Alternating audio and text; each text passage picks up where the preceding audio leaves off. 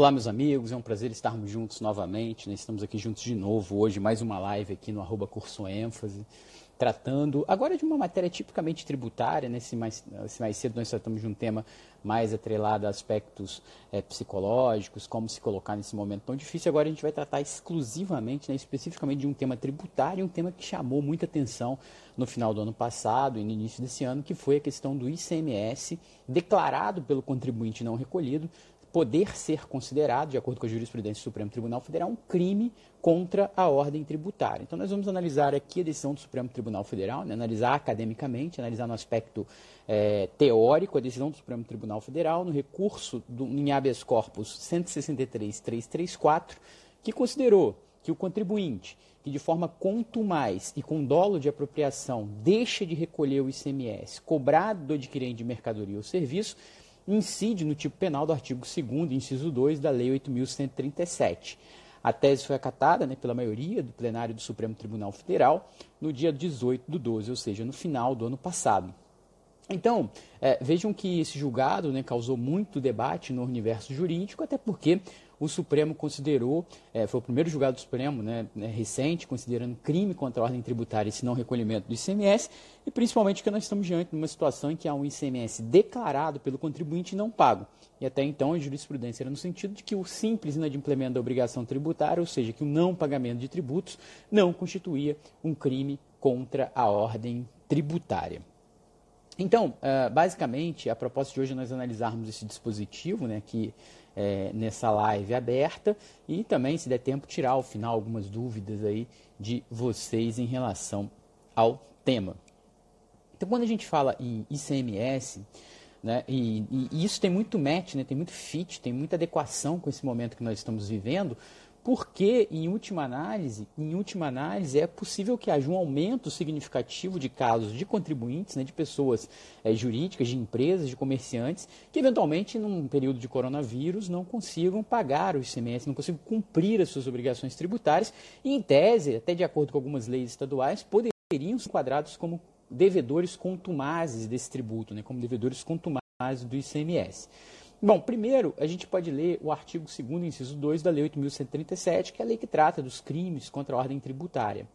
Esse artigo 2 inciso 2 da Lei 8.137, ele diz que constitui crime da mesma natureza, né, constitui crime contra a ordem tributária, deixar de recolher, no prazo legal, valor de tributo ou de contribuição social descontado ou cobrado na qualidade de sujeito passivo da obrigação e que deveria recolher aos cofres públicos.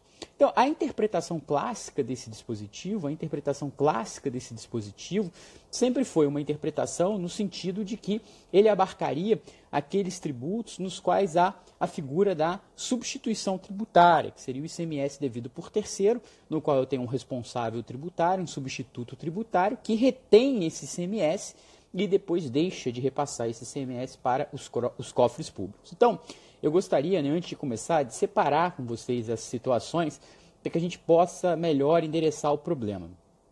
Vamos pensar o seguinte: uh, quando a gente trata de sujeito passivo da obrigação tributária, nós podemos ter o contribuinte ou o responsável. É isso que diz o Código Tributário Nacional. O contribuinte é aquela pessoa física ou jurídica que realiza o fato tirador, que pratica o fato tirador.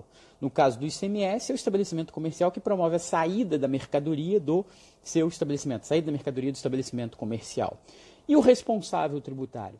O responsável tributário é aquela pessoa que, mesmo não sendo contribuinte, é aquela pessoa que, mesmo não tendo praticado o fato gerador, está, por lei, obrigada a efetuar o recolhimento dos tributos aos cofres públicos. Está obrigado a efetuar o recolhimento de um determinado tributo aos cofres públicos. Então, nós temos essas duas situações. Só que nesses dois casos, nós temos sujeitos passivos de obrigação tributária. Tanto o contribuinte quanto o responsável tributário são sujeitos passivos de obrigações tributárias. Então vejam, se eu sou responsável tributário por lei por um determinado tributo, eu sou sujeito passivo. Sujeito passivo pode ser o contribuinte ou o responsável. Uma situação diversa que é bastante importante aqui para nós é a situação do contribuinte de fato. O que é contribuinte de fato? Essa figura do contribuinte de fato em matéria tributária, ela vem à tona quando nós analisamos o artigo 166 do Código Tributário Nacional, que faz uma diferenciação entre contribuinte de direito e contribuinte de fato para tratar do tema de repetição de indébito. Contribuinte de fato é aquela pessoa que, mesmo não tendo praticado o fato tirador, mesmo não estando por lei obrigada a recolher o tributo em nome de terceiros, ela suporta economicamente o encargo da tributação. Então, no ICMS, nós temos a figura do contribuinte de direito, que é aquela pessoa que por lei está obrigada a efetuar o recolhimento do tributo, e aquela figura que ficou conhecida na doutrina como sendo o contribuinte de fato. Quem é esse contribuinte de fato? Sou eu, quando compro uma mercadoria no estabelecimento comercial e sofro a repercussão e sofro a transferência jurídica e econômica, no caso do ICMS, desse encargo da tributação. O ICMS está lá destacado, está lá mencionado, está lá é, é, é, contabilmente é, escriturado na nota fiscal, nos documentos fiscais, ele acaba sendo suportado economicamente pelo contribuinte de fato. Então vejam, Uh, o adquirente, o contratante, o usuário de um produto, de uma mercadoria, em tese, ele acaba sempre, se a gente for analisar única e exclusivamente sob uma ótica econômica, quem compra uma mercadoria, quem adquire um produto, quem contrata um serviço, acaba sempre suportando o encargo econômico da tributação. Explico melhor. Se um, estabelecimento comercial qualquer vende mercadoria ou presta serviços e no final ele tem um resultado positivo, grosso modo, tá gente, de modo muito grosseiro aqui, significa que ele conseguiu recuperar todos os seus custos, inclusive o custo tributário, senão ele ficaria no prejuízo. Então, se o estabelecimento conseguiu pagar a conta de água, pagar a conta de luz, pagar os seus empregados, pagar os seus tributos e ainda assim, ao final, ter um lucro contábil, em última análise, esse contribuinte conseguiu repassar esses custos. Então, essa repercussão econômica é um fato. Mas, juridicamente, ela ganha relevância no caso dos tributos indiretos, do IPI, do ICMS, do ISS, em que esse repasse ele é regulado por lei, nos casos em que se aplica esse artigo 166 do CTM, em que o contribuinte de direito vai escriturar o valor devido do tributo e vai repassar isso não só economicamente, mas juridicamente, através da escrita fiscal, documentação fiscal cabível, o encargo da tributação para um terceiro, que é o adquirente. Então vejam, isso inclusive tem bastante repercussão, isso inclusive tem bastante relevância nos casos, tem bastante repercussão, tem bastante relevância é, na, nos tributos que envolvem, nos tributos que envolvem é, creditamento, tributos não cumulativos, né, como no caso do IPI, do ICMS. Eu vendo um insumo, que é um produto industrializado, tem que lá destacar no meu livro de saída aquele IPI que eu estou recolhendo, que eu tenho que recolher naquela venda, e quem está comprando esse insumo e vai usar para produzir um novo produto industrializado, vai destacar isso no livro de entrada dele quando vender no livro de saída. Então você tem um controle contábil, o que entrou, o que saiu, você vai fazer a conta e apurar o tributo devido. Por que, que eu estou dizendo isso? Porque para a, a, a jurisprudência e para a doutrina, a gente precisa separar as situações. Contribuinte e responsáveis são sujeitos passivos da obrigação tributária. Contribuinte de direito, de fato, é uma nomenclatura utilizada naqueles casos em que nós temos repercussão jurídica e econômica do tributo, nesses casos de IPI e de ICMS principalmente. E repercussão econômica, abstraindo a questão jurídica, é algo que sempre ocorre. Sempre ocorre se o contribuinte conseguiu recuperar os seus custos. E aí a gente pode falar de qualquer tributo, imposto de renda. O médico, quando presta um serviço, se no final ele consegue pagar o imposto de renda, é porque ele conseguiu recuperar esse custo aí do próprio imposto de renda. A não ser que se somasse tudo ele ficasse no vermelho. Isso não é juridicamente relevante, essa repercussão econômica. Relevante é a repercussão jurídica, principalmente nos casos do IPI e do ICMS, em que você tem um sistema de creditamento, você tem um sistema de escrituração fiscal em que esses valores são é, é, contabilizados né, como créditos e débitos no regime da não cumulatividade.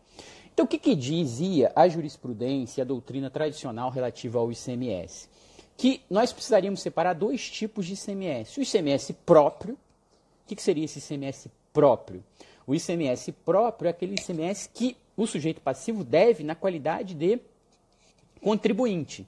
Então, por exemplo, se eu sou um estabelecimento comercial, compro uma mercadoria e depois revendo, eu vou contabilizar o ICMS que foi recolhido por quem me vendeu, e essa pessoa que me vendeu recolheu um ICMS, escriturou na nota fiscal, quando eu compro essa mercadoria, eu vou me apropriar daquele crédito relativa ao ICMS por ele recolhido. Quando eu vender, eu vou destacar o ICMS, eu vou destacar o ICMS devido na venda e vou adotar a sistemática de creditamento. Então, vou ter os créditos relativos às entradas das mercadorias e os débitos relativos à saída das mercadorias calculo periodicamente o ICMS devido e recolho aos cofres públicos. Esse ICMS, historicamente, é designado de ICMS próprio, devido por mim, enquanto sujeito passivo da obrigação tributária. Ao contrário do ICMS, que é devido por mim como responsável. Quando é que existe, então, essa figura da responsabilidade tributária em relação ao ICMS? Vamos imaginar, por exemplo, no, no, no, na indústria de veículos automotores, automotivos. Então, é, ali você tem um regime de substituição tributária em que o contribuinte é, do tributo é a concessionária, quando vai vender esse veículo para o consumidor final. Mas muitas vezes, se você olhar uma nota fiscal relativa à venda de um veículo, você vai ver lá ICMS, valor zero, porque já foi recolhido sob a sistemática da substituição tributária. Porque a montadora, quando vendeu para a concessionária, já recolheu o ICMS que seria devido pela concessionária, já recolheu o ICMS que seria devido pela concessionária quando da venda para o consumidor final. Isso é o regime de substituição tributária. Você tem um terceiro, que não é o contribuinte, ele é responsável, que tem que reter o ICMS devido e recolher esses valores aos, aos cofres públicos. Se eu, ao receber esse dinheiro, que eu recebi da pessoa para a qual eu estou vendendo aquele produto na cadeia econômica. Se eu retive o ICMS, eu tinha que pagar 100, mas na verdade eu não paguei 100, eu paguei menos porque eu retive na fonte o ICMS, porque eu sou responsável tributário por substituição e me apropriei, a doutrina considerava que isso era apropriação indébita. Se enquadrava aqui, mais uma vez, no tipo do artigo 2 inciso 2. Vou ler de novo. Deixar de recolher no prazo legal valor de tributo ou de contribuição social descontado ou cobrado na qualidade de sujeito passivo.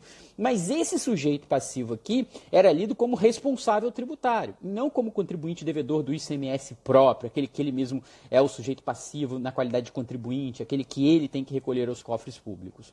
E aí é importante separar as situações porque nós tivemos essa reviravolta, essa guinada na jurisprudência do, é, é, dos tribunais, dos tribunais, é, é principalmente do STJ e depois do Supremo Tribunal Federal. Então, se nós pegarmos aqui os dispositivos, nós vamos ter o seguinte: em relação à apropriação indébita, nas hipóteses em que o responsável desconta ou cobra o tributo do contribuinte, em que ambos são sujeitos passivos da obrigação tributária, né? tem um contribuinte e um responsável. Contribuinte é a pessoa que pratica o fato tirador. Responsável é aquela pessoa que, mesmo não tendo praticado o fato tirador, como ela está numa determinada cadeia econômica, como ela tem uma relação com o contribuinte, ela tem que reter aquele valor e passar para o Estado. Se ela retém e fica para ela, apropriação indébita.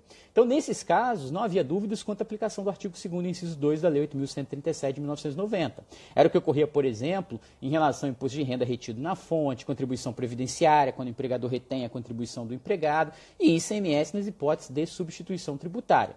Agora, em relação aos seguros do contribuinte de direito e de fato, havia uma situação diversa. O contribuinte de fato ele não é considerado, inclusive pela jurisprudência dos tribunais, sujeito passivo da relação jurídica tributária.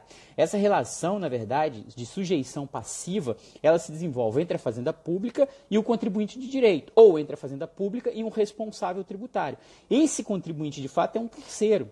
Então fica complicado é, academicamente nós qualificarmos isso como uma apropriação indébita. Né? Então a dívida tributária, portanto, é uma dívida relativa a tributo próprio nesses casos, devido pelo contribuinte de direito, ainda que eventualmente repassada econômica e juridicamente ao contribuinte de fato, que vai ser o adquirente do produto, da mercadoria ou do serviço. É o que ocorre no IPI, no ICMS, no ISS, em que figuram na relação jurídica tributária apenas Estado e contribuinte de direito, sendo o tributo por ele devido e não tributo cobrado ou recolhido de terceiro. Esse tributo é devido por mim e não pelo terceiro. Então, é, fazendo essas primeiras observações, né, eu gostaria de destacar para vocês o seguinte: por que, que essa jurisprudência representou uma reviravolta? É, porque nós passamos a ter aqui uma figura muito interessante, que foi a figura do devedor contumaz. O que, que seria esse devedor contumaz? Vamos adiantar aqui um pouco. É, o devedor contumaz é aquele contribuinte que raramente ou que nunca paga o seu tributo. Né? Que situações são essas? É um artigo muito interessante, escrito pelo Hamilton Dias de Souza, em que ele separa três tipos de devedores. Nós temos o devedor eventual, que é aquele por qualquer razão deixa de recolher tributos em períodos é, indeterminados. Nós, o contribuinte deixou de pagar o IPTU. Ele é um devedor eventual. Nós temos um devedor reiterado, que é aquele que com frequência deixa de recolher tributos, como forma até mesmo de financiar algumas de suas atividades. Às vezes ele prefere pagar um empréstimo do que o tributo, rola a dívida tributária, faz um fim do parcelamento depois, enfim. Por alguma razão, no seu modelo de negócio, muitas vezes ele prefere não pagar o tributo do que deixar de pagar uma outra obrigação. É, muitas vezes o contribuinte vê numa situação em que ele tem que pagar o, o empregado e não o tributo, enfim.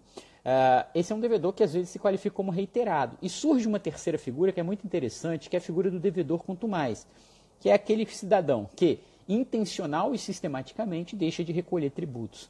Ele se locupleta, ele acaba falseando a concorrência. Então, aqui na lição do Hamilton Dias de Souza, nós teríamos o seguinte: o devedor quanto mais é aquele que intencional e sistematicamente deixa de recolher tributos para se locupletar e falsear a concorrência. Então, esse devedor quanto mais ele atua em regra, em mercados onde há comercialização de um grande volume de produtos. Então, por isso que tem um espaço muito grande para a figura do devedor quanto mais no sistema do ICMS. Né? Quando a gente fala de ICMS, quando a gente fala no mercado de combustíveis, quando a gente fala no mercado de cigarros, é, é, é, é, um setor em que você tem um grande volume de produtos, quer dizer, a comercialização é muito grande, pequenas margens de lucros e alta carga tributária, que é o que ocorre no ICMS na circulação dessas mercadorias.